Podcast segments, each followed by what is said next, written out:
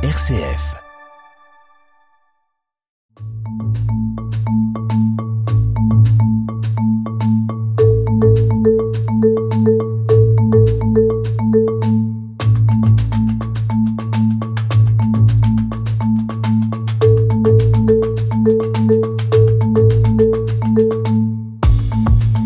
Bonjour à tous et bienvenue dans notre émission semaine après semaine l'Ancien Testament. Et aujourd'hui, c'est une histoire dans laquelle il est question de ruse, de mort, de vengeance, mais aussi de la loi et du pardon. Et ce récit, c'est celui de Tamar et Judas. Et c'est avec vous qu'on en parle, André Wénin. Bonjour. Bonjour.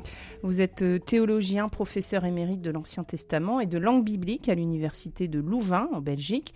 Vous êtes l'auteur d'un livre intitulé Joseph ou l'invention de la fraternité. On va justement parler d'un des frères de Joseph.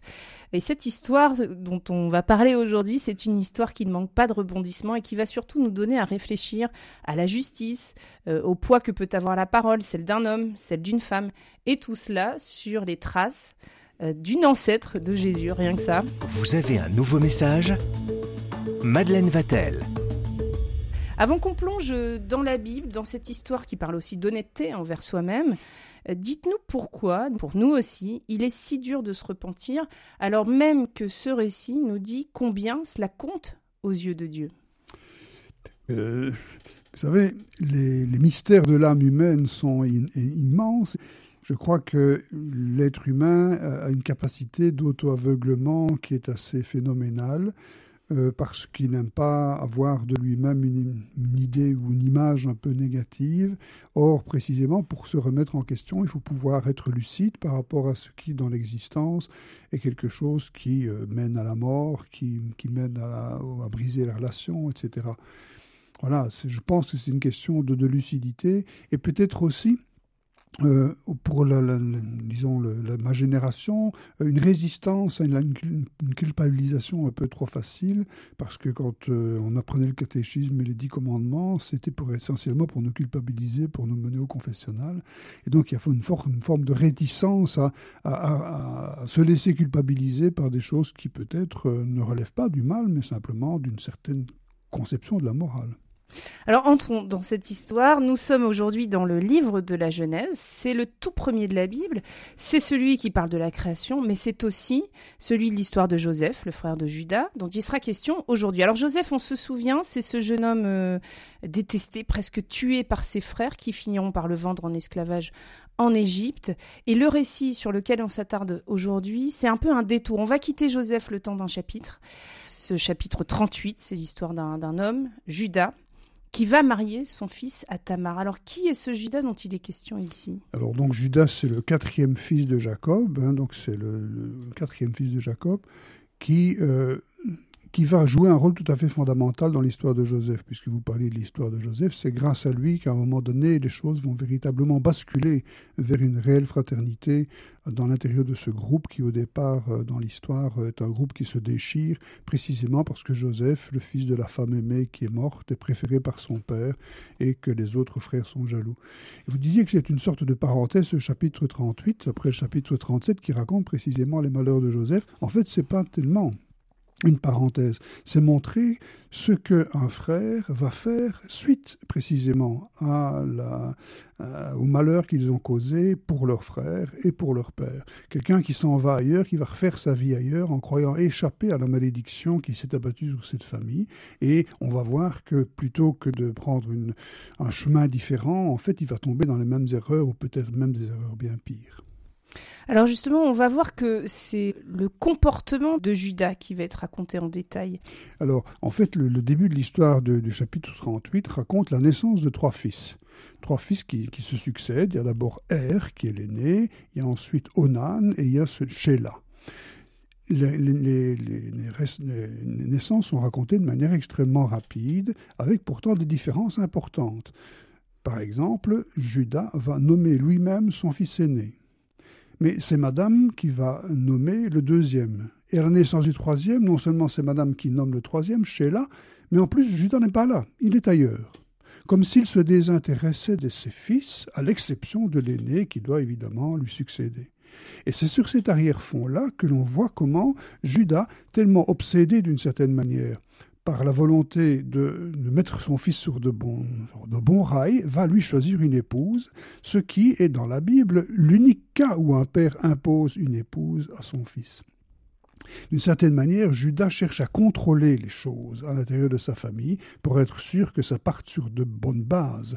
En fait, il est en train d'agir exactement en contre-dépendance de ce qui s'est passé dans la famille d'où il vient, à savoir que le père a perdu tout pouvoir sur ses fils et donc ne contrôle plus rien. Lui veut être aux commandes et c'est comme cela qu'il choisit une épouse pour son fils, pour R. Cette épouse, c'est Tamar. Alors, euh, va s'appliquer la loi du Lévira parce que tout ne va pas se passer comme il l'aurait prévu. Comme souvent dans la Bible, on pense pouvoir contrôler et ça nous échappe. Et c'est ce qui se passe euh, avec le premier fils, donc R, dont vous parliez à l'instant, euh, qui va mourir pourquoi est-il mort? Est-ce qu'il a péché? On, lit en verset 7, Er, le premier-né de Judas, déplut au Seigneur et le Seigneur le fit mourir. Pourquoi?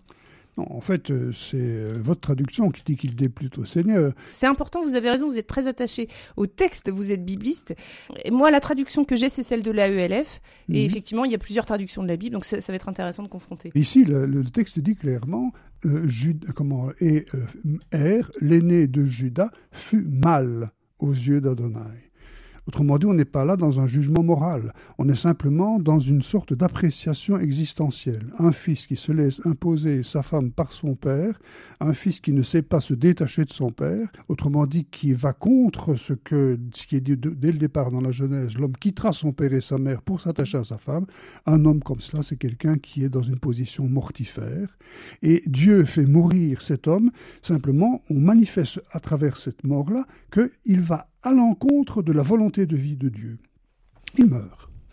Et donc, euh, et donc s'applique la loi du Lévira. S'applique la loi du Lévira, ou plus exactement, Judas, le père, va obliger le deuxième, Onan, à pratiquer la loi du Lévira pour donner une euh, descendance à son frère. Cette loi, c'est que si l'aîné est décédé, alors c'est au frère suivant d'épouser la femme de, de, l'aîné. Exactement. Sauf que la loi ne prévoit pas que c'est le père qui doit lui obliger.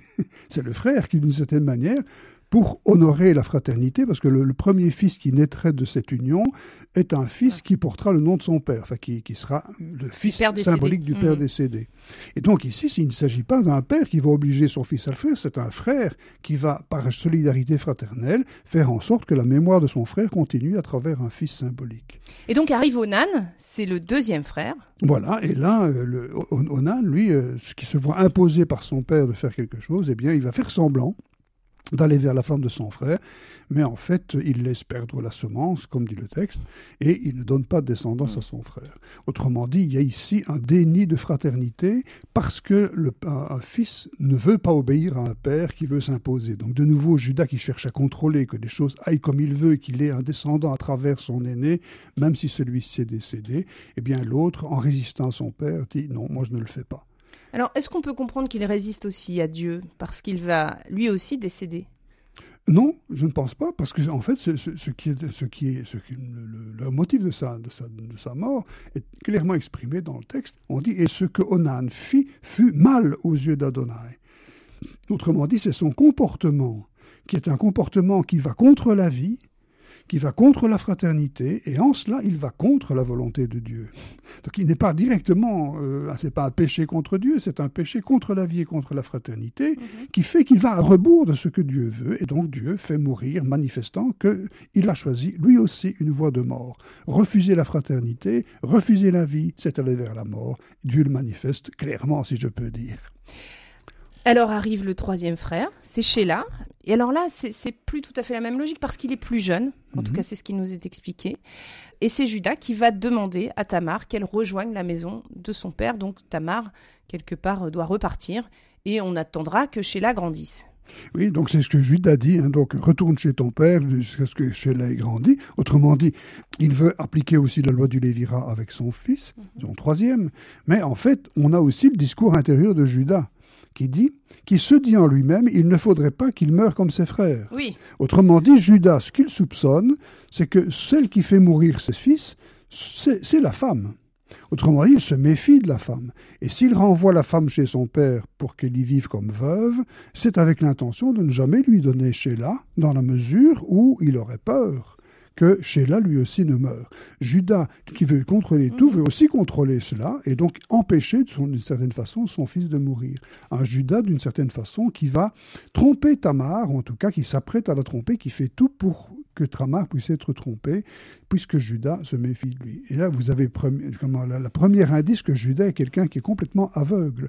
Il ne comprend pas ce qui se passe, puisque nous savons, parce que le récit nous le dit, que c'est Dieu qui a fait mourir les fils pour deux motifs différents d'ailleurs, et Judas, lui, il attribue cela à la femme. Mhm. Cherche, enfin, d'une certaine façon, on, on, peut, on peut comprendre hein, que euh, Judas, dans un régime patriarcal, parce que visiblement il se comporte comme un patriarche, que dans cette mentalité patriarcale, la seule coupable ne peut être que la femme, évidemment. Donc écartons là.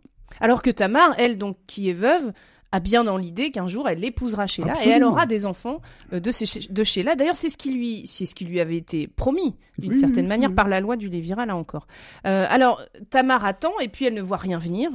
Euh, Judas entre temps va perdre sa femme Sheila, euh, donc il devient veuf lui aussi et il va monter à Timna pour pour, pour la Exactement. tonte du troupeau. Tamar voit que Sheila a grandi et qu'il n'a pas été donné pour femme. Autrement dit, elle voit que Ju- Judas l'a trompée. Il ne voulait pas véritablement qu'elle devienne la femme de Sheila. Et donc, elle va à ce moment-là prendre des initiatives au moment où Judas, après la mort de sa femme, va pour tondre le Est-ce- Ça a une signification le fait qu'il euh, quitte au moment du deuil de, sa femme, qu'il euh, parte euh, de, là où il était Alors là, il y a une signification symbolique, à savoir qu'à partir du moment où Judas a fait le deuil de, de- sa femme, hein, euh, eh bien, il va aller fêter la vie qui reprend, puisque la tonte du bétail, c'est le, le printemps, donc c'est le moment où tout reprend, etc. Et donc, il y a une forme chez Judas de on est passé au-delà du deuil et la vie va reprendre. Sauf que la vie va reprendre, mais c'est une vie qu'il a complètement paralysée. Pourquoi? Parce que deux de ses fils sont morts, son épouse est morte, donc il ne pourra plus avoir d'enfants. Et enfin, Sheila est bloquée puisqu'il ne veut pas la donner à Tamar. Judas va célébrer la vie alors même qu'il est en train de la paralyser complètement.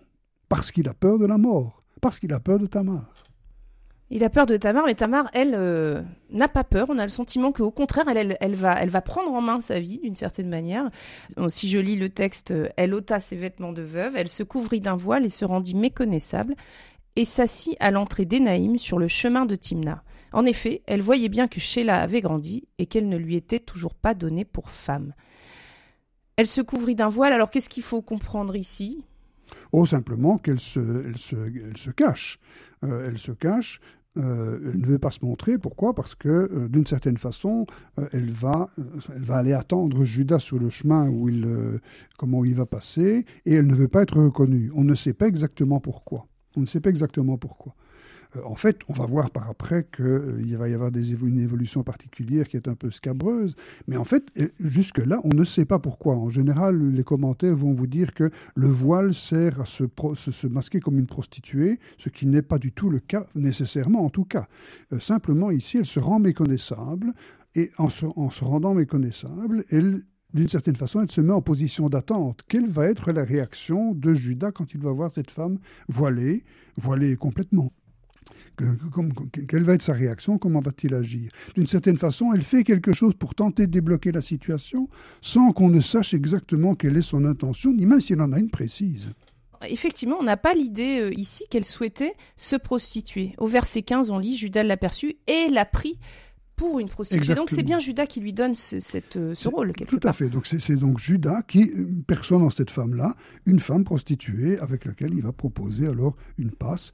Et là aussi, c'est de, de nouveau, il y, a, il y a quelque chose qui est dans le sens de la vie puisqu'il s'agit d'une relation sexuelle.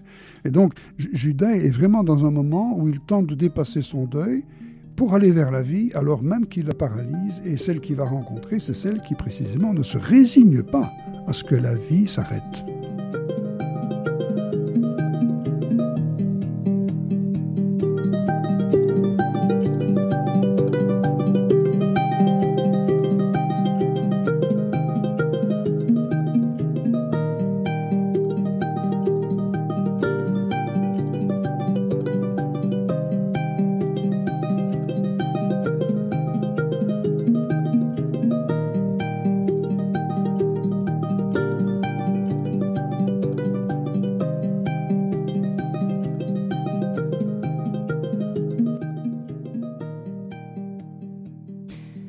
Et alors Tamar euh, va, va d'une certaine manière, on pourrait dire reprendre la main, puisque euh, elle, elle, autorise effectivement cette relation avec euh, Judas, mais surtout, elle va demander un gage. Est-ce qu'on, est-ce que c'est une ruse? Elle demande un gage, c'est-à-dire qu'elle demande à ce qu'il lui laisse trois objets.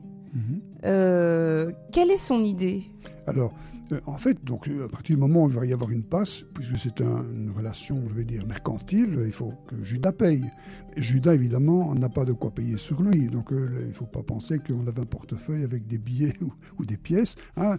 Quand on payait en argent, c'est on pesait l'argent à son poids. Donc, et donc, il y a ici, ben, il va, d'une certaine façon, Tamar dit, mais oui, mais j'aimerais bien avoir, euh, j'aimerais bien avoir un gage qui me permette de récupérer ce que tu me promets, puisqu'il lui a promis un chevreau. Et donc, euh, Judas ne se balade pas avec un chevreau dans sa poche, bien évidemment. Et donc, ce qu'elle lui demande, c'est un gage, mais un gage qui, qui sont des objets qui vont permettre d'identifier Judas comme la personne avec qui elle va avoir un rapport de prostitution.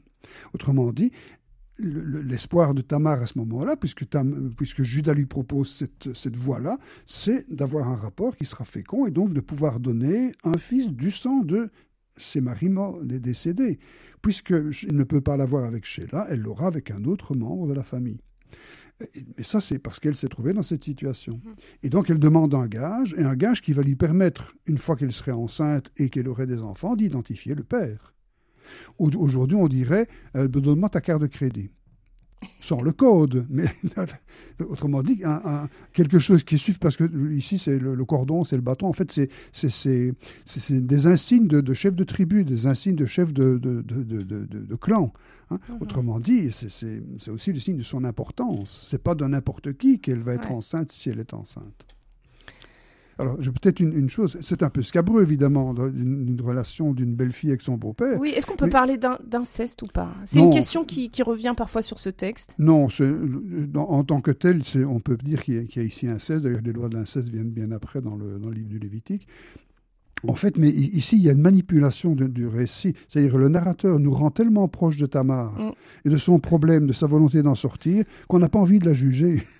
Même, même, si on se rend compte que, que c'est un peu, un peu limite comme, comme, comme attitude. Pourquoi? Parce qu'on sent quelqu'un qui veut la vie et qui en cela rejoint Judas. Sauf que Judas ne fait rien pour que la vie puisse traverser, puisse traverser de nouveau l'impasse qu'il a, qu'il a lui-même dressée. C'est vrai que c'est la force du récit parce qu'en quelques lignes, euh, on est tout à fait avec Tamar, on, on, la comprend et on la suit.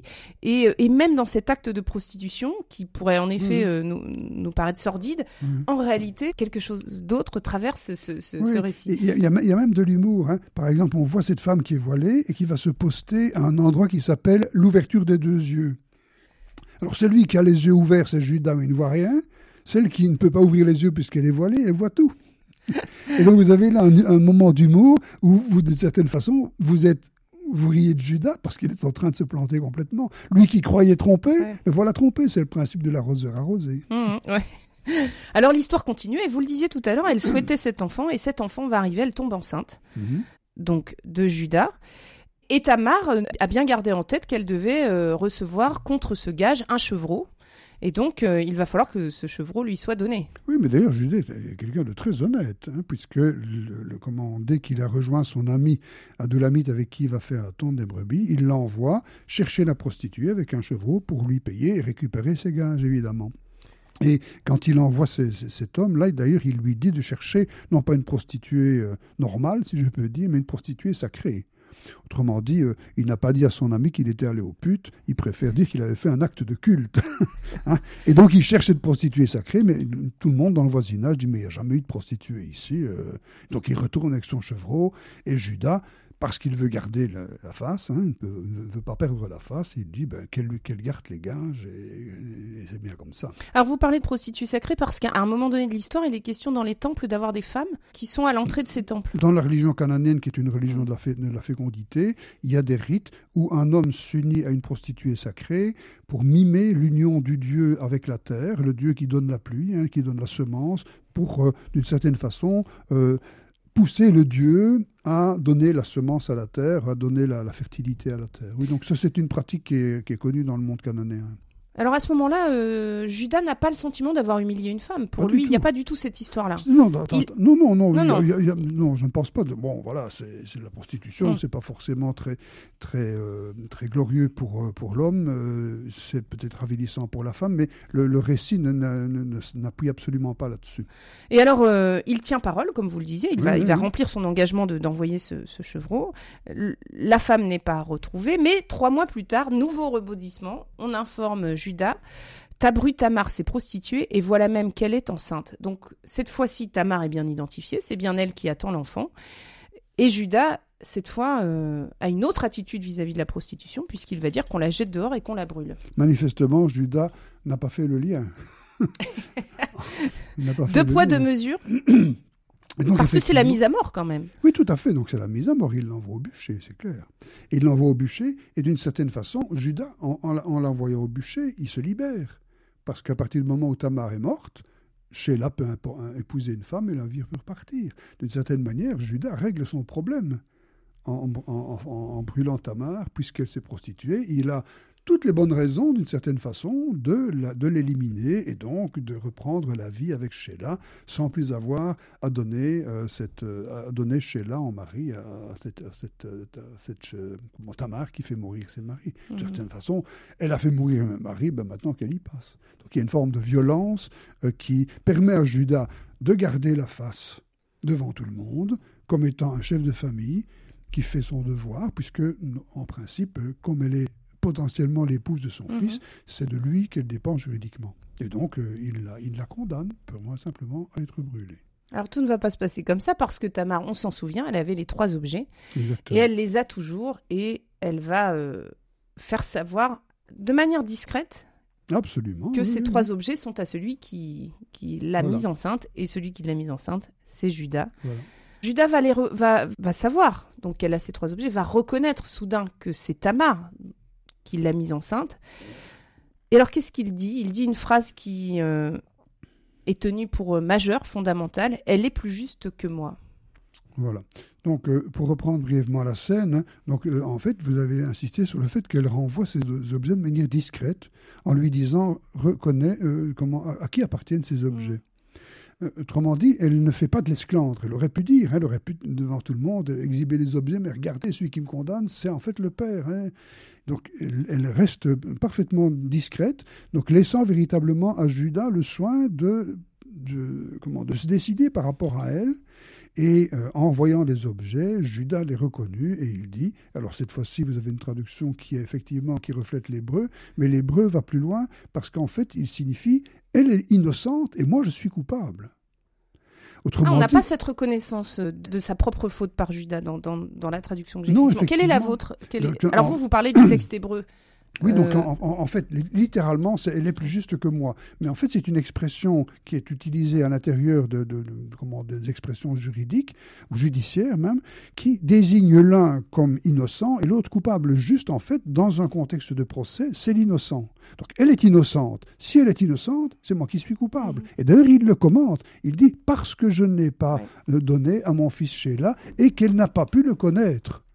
Autrement dit, il met exactement le doigt sur sa faute, à savoir avoir eu tellement peur de, de, Tamar et d'avoir dès lors refusé de lui donner son fils, autrement dit, d'avoir violé la loi du Lévira, alors même qu'il voulait la première fois, avec Onan, l'imposer à son fils.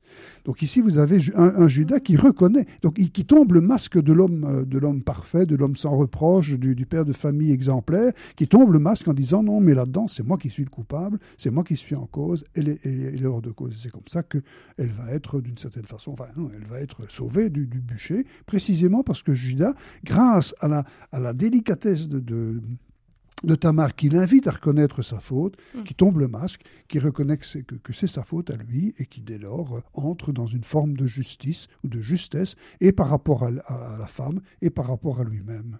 Donc Tamar lui donne cette possibilité du repentir finalement. On peut le comprendre comme ça. C'est Tamar qui lui laisse la possibilité de, de- pouvoir euh, reconnaître sa, faute, ce qui est euh, quand même très difficile. Tout à fait. Et c'est, là qu'on voit comment Tamar, comment la, la- ruse de Tamar est une ruse positive. Parce qu'elle ce n'est pas une ruse qui vise à tromper Judas. C'est une ruse qui vise à tromper la peur de Judas. Sa peur de la mort. Sa peur de la faute aussi? Sa peur de la faute, bien, ou en tout cas de, l'orgueil, de, de, laisser passer, ouais. de laisser voir à tout, à tout le monde qu'il est en faute en réalité. Alors comment est-ce qu'on peut comprendre que c'est par ce repentir que Judas est un patriarche? Va rester Mais, dans l'histoire. En, en, fait, il ne peut être un patriarche que s'il a encore des enfants. Puisqu'il y en a deux qui sont. Oui. Eh bien, en fait, lisez la fin de l'histoire. Alors, la fin de l'histoire, bah, c'est que Tamar va accoucher, oui. non pas d'un enfant, mais de deux. On retrouve voilà. des jumeaux. Et dans cette généalogie, bien Peretz, qui est un des deux, un des deux jumeaux, qui est apparu en deuxième, mais qui est sorti le premier, ça c'est très amusant aussi, c'est la mmh. fin du récit. Eh bien, c'est l'ancêtre de David, rien que ça. Oui ça veut dire que ça réhabilite aussi tout le monde. C'est-à-dire que Tamar a sa place et Judas a sa place oui, dans cette généalogie du Christ. Oui, mais donc ça, ça, ça, ça vient par après. Mais oui. ici, en fait, dans, au niveau même du, du récit, Judas retrouve deux enfants pour les deux enfants qu'il a perdus. Le, le, la naissance de On jumeaux, d'une certaine ouais. façon, renvoie à la naissance du premier fils de Judas. Hein, donc, il, il, il, a deux enfants. Les, les noms qu'il leur donne sont des noms qui sont euh, tout à fait euh, comment, significatifs, puisque Pérez, ça veut dire la brèche. Mm -hmm. Tamar est celle qui a fait brèche dans le système de Judas pour l'amener à quitter les, le, le, le, monde des apparences et entrer dans sa vérité. Et la naissance de Pérez signifie cela. Et l'autre, c'est Zérach. Zérach, c'est l'éclat du soleil levant.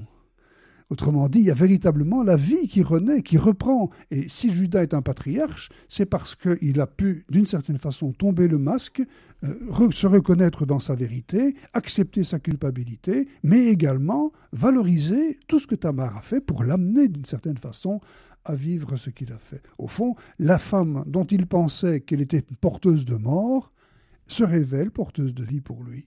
Et c'est ce que disent le Pérez, le Peretz, la brèche, et le Zérach, le soleil levant, l'éclat du soleil levant. André Ouénin, qu'est-ce qui vous a, vous, personnellement interpellé dans ce texte? Qu'est-ce qui fait que euh, vous pensez que c'était majeur aujourd'hui de s'arrêter dessus et qu'il a toute sa place dans, dans la Bible?